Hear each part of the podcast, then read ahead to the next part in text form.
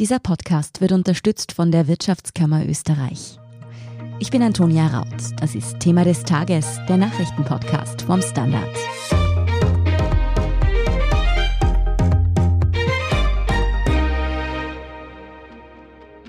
UN-Generalsekretär Antonio Guterres hat genug. Enough of burning and drilling and mining our way deeper. We are digging our own graves. Wir schaufeln unser eigenes Grab. Diese harten Worte fand Guterres zum Auftakt des Weltklimagipfels in Glasgow in Schottland. Auch viele andere anwesende Staats- und Regierungschefs pflichteten ihm bei und forderten in drastischen Ansprachen Maßnahmen gegen den Klimawandel. Die große Frage bleibt aber, werden diesen Worten diesmal auch Taten folgen? Sind Länder wie China und Russland überhaupt bereit, etwas gegen die Erderwärmung zu unternehmen? Und wenn nicht, wie sollen globale Klimasünder dann zur Verantwortung gezogen werden? Antworten auf diese Fragen liefert Wirtschaftsredakteurin Nora Laufer. Nora, es ist die 26. Weltklimakonferenz. Wieso sollte jetzt eigentlich ausgerechnet diese, wie Boris Johnson es sagt, ein Turning Point, ein Wendepunkt sein? Na, sie soll nicht nur, sie muss eigentlich. Mit der Ausnahme des Corona-Jahres 2020 sind die Emissionen in den vergangenen Jahren gestiegen und gestiegen. Wir sind jetzt schon beinahe wieder am gleichen Niveau wie vor der Pandemie. Im Rahmen des Pariser Klimaabkommens wurde aber eigentlich was ganz anderes beschlossen, und zwar, dass die Emissionen zurückgehen sollen oder müssen, dass die Erderhitzung möglichst bei 1,5 Grad eingebremst werden soll. Und dafür müsste der globale Ausstoß bis Mitte des Jahrhunderts eigentlich gegen Null sinken. Und das zu klären wird jetzt der Job der Verhandler auf dem Gipfel sein. Mhm. Wer sitzt denn bei dieser Konferenz eigentlich aller mit am Verhandlungstisch und wer sind so die großen Abwesenden? Also einerseits sind Staats- und Regierungschefs aus aller Welt angereist. Hier gilt immer bei jeder Klimakonferenz, jedes Land, egal wie klein es ist, hat eine Stimme. Und Ziel ist es, einen Konsens in den Klimafragen zu finden, was nicht immer einfach ist, wenn eben jedes Land eine Stimme hat. Darüber hinaus sind auch zahlreiche Wissenschaftlerinnen und Wissenschaftler, NGOs und Lobbyisten vor Ort. Sie haben teilweise nur einen Beobachterstatus, können also nicht mitdiskutieren, können aber durchaus zuhören.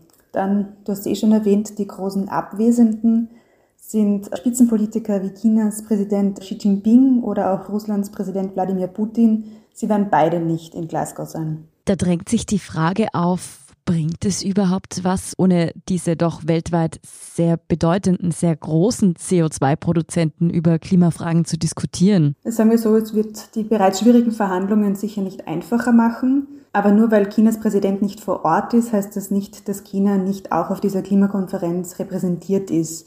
Die Volksrepublik hat eine Delegation nach Glasgow geschickt und es ist anzunehmen, dass sie auch so verhandeln wird, wie die Regierungsspitze es selbst getan hätte. Nora, wie könnte man denn diese Player, jetzt speziell zum Beispiel China, bei dem man ja doch weiß, dass der Klimaschutz jetzt nicht ganz oben auf der Agenda steht, dazu bringen, doch mehr gegen den Klimawandel zu unternehmen? Beziehungsweise wie kann es gelingen, Russland doch noch an den Verhandlungstisch zu bringen? Mit Indien ist das ja zum Beispiel schon gelungen, oder? Genau. Also China ist eigentlich ein recht spannendes Beispiel, was die Klimapolitik angeht. Das Land setzt einerseits nach wie vor auf Kohle, zugleich gibt es aber kaum einen anderen Staat auf dieser Welt, der ähnlich viel Geld in erneuerbare Energien investiert. Für China wird sicher ausschlaggebend sein, wie sich andere große Player, also wie sich die USA und auch die EU positionieren. Besonders kritisch könnte es für die Volksrepublik dann werden, wenn zum Beispiel die EU Klimazölle auf importierte Güter einhebt. Du hast Indien kurz erwähnt, die haben angekündigt, jetzt unlängst bis 2070 klimaneutral zu werden. Das ist deutlich später als die meisten anderen Staaten, aber es ist einmal ein erstes Zeichen in die Richtung, was auf jeden Fall neu ist für Indien. Was genau jetzt Indien zu einem Umdenken bewegt hat, ist nicht klar. Es kann aber natürlich auch ausschlaggebend sein, dass viele Menschen im Land bereits unmittelbar von der Klimakrise betroffen sind.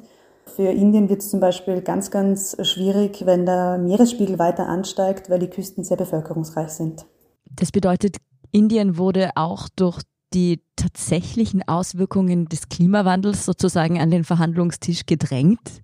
Ist anzunehmen, dass das sicher auch ein Mitgrund war, ja. Mhm. Ja, dann zurück nach Glasgow, wo dann ja nun eben die Verhandlungen anlaufen bzw. schon gestartet sind.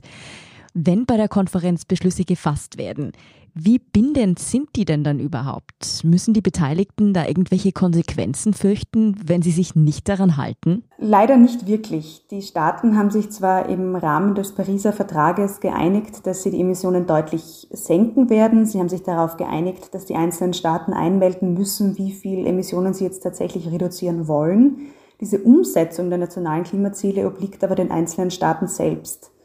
Das heißt, es gibt in dem Sinne keine finanziellen Konsequenzen. Die Konsequenzen für Natur und Mensch sind natürlich eine ganz andere Sache. Wie sinnvoll sind denn dann diese Beschlüsse, hart gefragt, wenn sie eh nicht wirklich mehr zu sein scheinen als gute Vorsätze? Man muss es so sagen, die Klimagipfel sind nicht umsonst. Vor dem Pariser Rahmenvertrag etwa steuerte die Welt auf ein Temperaturplus von 3,6 bis 4,2 Grad bis Ende des Jahrhunderts zu. Momentan bewegen wir uns in etwa auf ein Plus von 2,2 bis 2,7 Grad zu. Das ist aber natürlich noch immer viel zu viel. Wir machen jetzt eine kurze Pause. Bleiben Sie dran. Good morning from New York. Marhaba min Abu Dhabi. Ni hao aus Shanghai. Konnichiwa. Jumbo aus Kenia. Shalom aus Tel Aviv. Und hallo aus Wien beim Podcast Austria ist überall. Mein Name ist Christoph Hahn. Begleiten Sie mich auf akustische Geschäftsreise und erfahren wir gemeinsam, warum in Kenia von einem Meeting gebetet wird, was es mit dem 4G-Empfang in der arabischen Wüste auf sich hat und vieles mehr. Kommen Sie mit, Austria ist überall, überall, wo es Podcasts gibt. Nora, Fachleute sehen ja auch erste Schritte in die richtige Richtung, auch konkret schon bei diesem Weltklimagipfel. So haben sich die Beteiligten zum Beispiel schon darauf geeinigt, die Entwaldung stoppen zu wollen. Heißt das von Europa über Kanada bis Kolumbien und wer da eben noch so mit dafür gestimmt hat, werden jetzt keine Bäume mehr gefällt oder wie können wir uns das vorstellen? Ja, ganz so schnell geht es leider nicht. Der Beschluss, der eben jetzt am Dienstag heute gefasst wurde, gilt erst ab 2030. Bis dahin wird also noch viel gerodet. Um ein Beispiel zu nennen, allein im Vorjahr wurden weltweit Wälder mit einer Fläche, die in etwa Großbritannien entspricht, abgeholzt.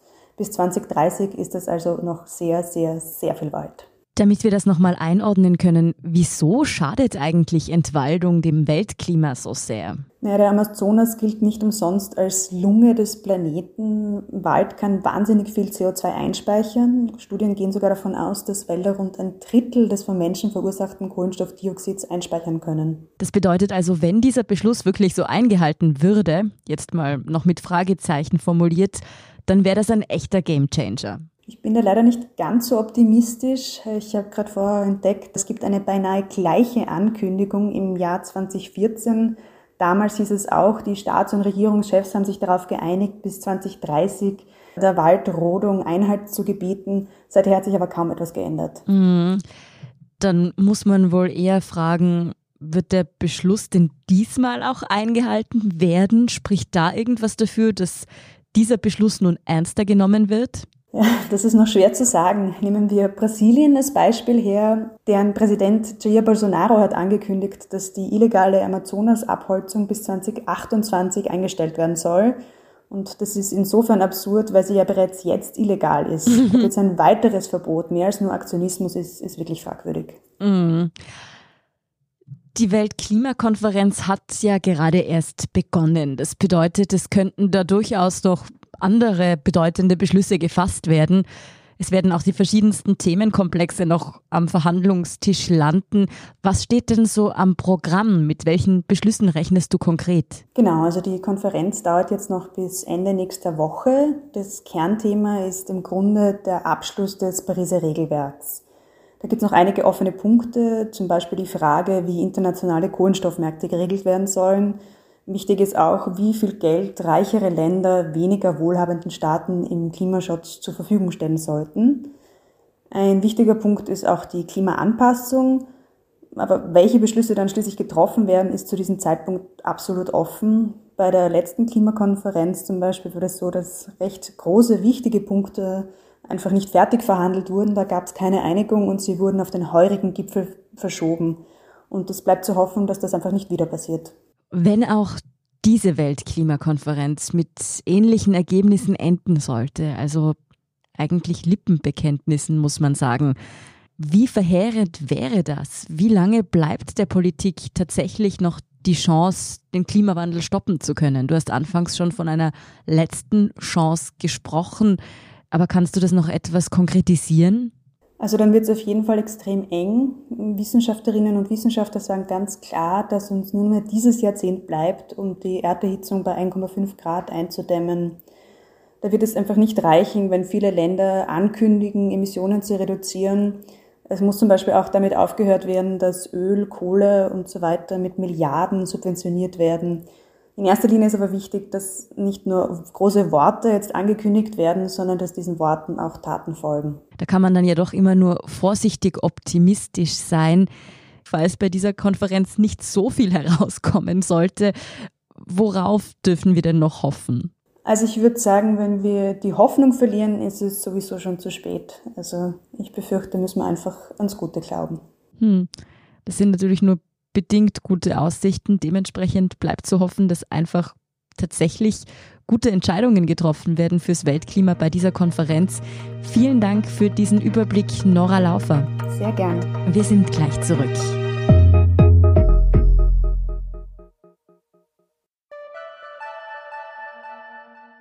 Good morning from New York. Marhaba min Abu Dhabi. Ni hao aus Shanghai. Konnichiwa. Jumbo aus Kenia. Shalom aus Tel Aviv. Und hallo aus Wien beim Podcast Austria ist überall. Mein Name ist Christoph Hahn.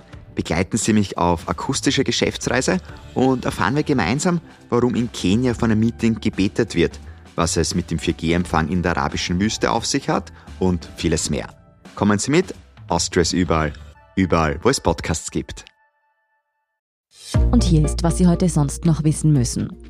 Erstens. Österreich gedenkt heute Dienstag der Opfer des Terroranschlags vom 2. November des Vorjahres. Ein IS-Sympathisant hatte damals innerhalb von neun Minuten vier Menschen in der Wiener Innenstadt getötet und 20 verletzt, bevor er von der Polizei erschossen wurde. Am Nachmittag findet deshalb eine Veranstaltung in der Ruprechtskirche statt. Bereits am Vormittag legte Bürgermeister Michael Ludwig im Beisein vieler Angehöriger einen Kranz nieder welche Behördenfehler in Zusammenhang mit dem Anschlag gemacht wurden und wieso viele Opfer und Angehörige bis heute über zu wenig Unterstützung vom Staat klagen, das erfahren Sie in der Dokumentation 9 Minuten ein Jahr danach auf derstandard.at. Zweitens, im Licht der dramatisch steigenden Corona-Zahlen, heute waren es wieder deutlich über 5000, findet kommenden Freitag abermals ein Treffen zwischen Regierungsspitze und Landeshauptleuten in Wien statt. Heute Dienstag wurde zudem die 300er-Schwelle bei Intensivpatientinnen und Patienten mit einer Covid-19-Erkrankung überschritten, womit Stufe 2 laut dem aktuellen Stufenplan in Kraft tritt. Die Landeschefs werden am Freitag physisch und nicht wie zuletzt per Videoschaltung anreisen, hieß es. Der Stufenplan der Bundesregierung war den Landeschefs zuletzt zu langsam gegangen. Die meisten Bundesländer bis auf Vorarlberg und das Burgenland folgten dem Beispiel Wiens und hatten Nachschärfungen bei den Maßnahmen ab 8. November angekündigt. Angesichts der steigenden Zahlen könnten die Maßnahmen aber bald durch das Inkrafttreten der Stufe 3 des Stufenplans, die bei einer Auslastung von 400 Intensivbetten von Corona-Erkrankten in Kraft tritt, ohne dies überholt werden. Drittens. Mehr als eine Woche nach Ausbruch des Waldbrands in Hirschwang in der Marktgemeinde Reichenau an der Rax gibt es keine Entwarnung, aber zumindest etwas Entspannung. Und zwar traf der lang ersehnte Regen ein. Die Niederschläge in höheren Lagen, auch in Form von Schnee, haben bereits gestern Montag in den Abendstunden begonnen. Der Regen hat laut Feuerwehr zwar einige Glutnester gelöscht, es gebe aber weiterhin offene Feuerstellen am Berg. Am Montag sei zudem völlig überraschend ein neues Feuer im östlichen Gebiet ausgebrochen Wochen. Es konnte allerdings rasch unter Kontrolle gebracht werden. Mehr zum nach wie vor wütenden Waldbrand an der Rax und alles weitere zum aktuellen Weltgeschehen finden Sie wie immer auf derstandard.at. Danke fürs Zuhören und auch all jenen, die uns auf Apple Podcasts oder Spotify folgen, uns eine nette Rezension geschrieben oder eine 5-Sterne-Bewertung gegeben haben. Und ein ganz besonders großes Dankeschön all jenen, die unsere Arbeit mit einem Standard-Abo oder einem Premium-Abo über Apple Podcasts unterstützen. Das hilft uns wirklich sehr, also gerne auch Freundinnen und Freunden weiterempfehlen. Verbesserungsvorschläge und Themenideen schicken Sie uns am besten an podcast.derstandard.at. Ich bin Antonia Raut. Baba und bis zum nächsten Mal.